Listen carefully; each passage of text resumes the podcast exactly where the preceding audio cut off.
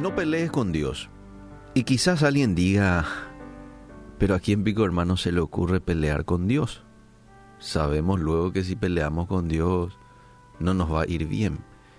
Bueno, eh, sí, por un lado, estoy totalmente de acuerdo contigo en decir a quién se le ocurre pelear con Dios. Pero en la práctica vemos que muchos hoy están peleando con Dios. ¿Por qué? Porque cuando vos atacás a sus hijos, estás atacando, indirecta o directa, como quieras llamarlo, a Dios.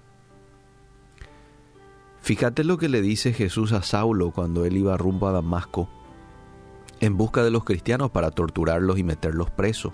Hechos 9.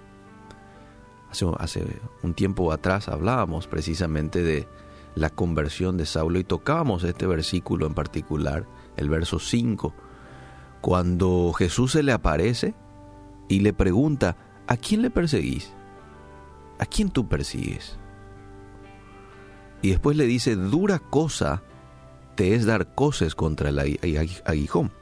Dijimos que dar coces es la patadita esta que da el caballo, ¿verdad? Hacia atrás. Lo hace el buey también. Cuando se enojan o este, en algún momento de, del trayecto entonces, este, en muchas ocasiones, las pataditas que hace, lo hace contra el aguijón, el aguijón que era una vara y en la punta se hacía más puntiagudo y era de hierro. Entonces, el buey nomás perdía cuando él se enojaba porque daba patada a una varita de hierro, imagínate. Y aquí Jesús le dice a Pablo, dura cosa te es dar pataditas contra esta vara. Pocas palabras, no vayas a pelear conmigo, Saulo. Dente core perdeta. ¿eh? No dañes, ni siquiera trates de hacerlo, amable oyente, a un temeroso de Dios, a un verdadero cristiano. Y cuando hablo de no dañar, me estoy refiriendo a todo tipo de daño. Un daño, por ejemplo, es hablar mal de él, ensuciar su reputación. No son daños. Avergonzarlo en público. Hay gente que hace esto. Avergüenza a la gente en público. Grupos de WhatsApp. ¿Qué sé yo? Blasfemarlo es un tipo de daño. ¿Y por qué te digo a un temeroso de Dios? No vayas a hacerle a un temeroso de Dios. ¿Por qué? Porque el temeroso de Dios tiene muchas promesas de protección de parte de Dios en la Biblia.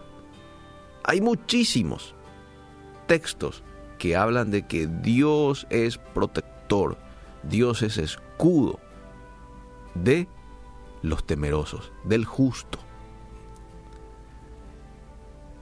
Voy a leer tres versículos. Salmos 34, 7 dice, el ángel de Jehová acampa alrededor de quién? De los que le temen. Y no solamente que acampa alrededor de ellos, dice que los defiende. Salmo 115, 11 dice, los que teméis a Jehová, confiad en Jehová. Él es vuestra ayuda y vuestro escudo. Sabemos el papel fundamental que cumple un escudo cuando uno va a la guerra, ¿verdad? Y antes se utilizaba más porque el enemigo podía tirar lanzas en ocasiones y si uno estaba sin escudo, entonces esas lanzas podían venir y parar por el cuerpo de algún soldado. Entonces ellos sabían muy bien de que el escudo lo tenían que llevar. Entonces cuando venía la lanza, tocaba el escudo caía de vuelta. El escudo los protegía. Bueno, el escudo nuestro es Dios, lo dice el texto. Él es vuestra ayuda y vuestro escudo. ¿Pero de quién? La primera parte del texto lo dice, de los que temen a Jehová. Salmo 145, 20 dice, Jehová guarda a todos los que le aman, mas destruirá a todos los impíos. Y este versículo del Salmo 145 nos da la característica fundamental, amable oyente, del temeroso de Dios. El temeroso de Dios es alguien que ama a Dios. Y como consecuencia a ese amor, lo obedece, lo respeta, le da su lugar a Dios en su vida. Esa es la connotación que tiene esta expresión en el Antiguo Testamento. Temor a Jehová, Yirak, significa estoy maravillado del Dios que tengo. Estoy asombrado de este Dios. Estoy impactado por este Dios. Y por lo tanto, lo honro en mi vida.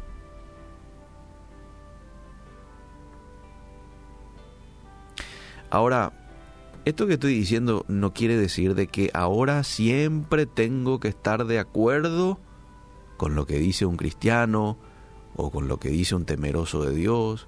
No quiere decir eso.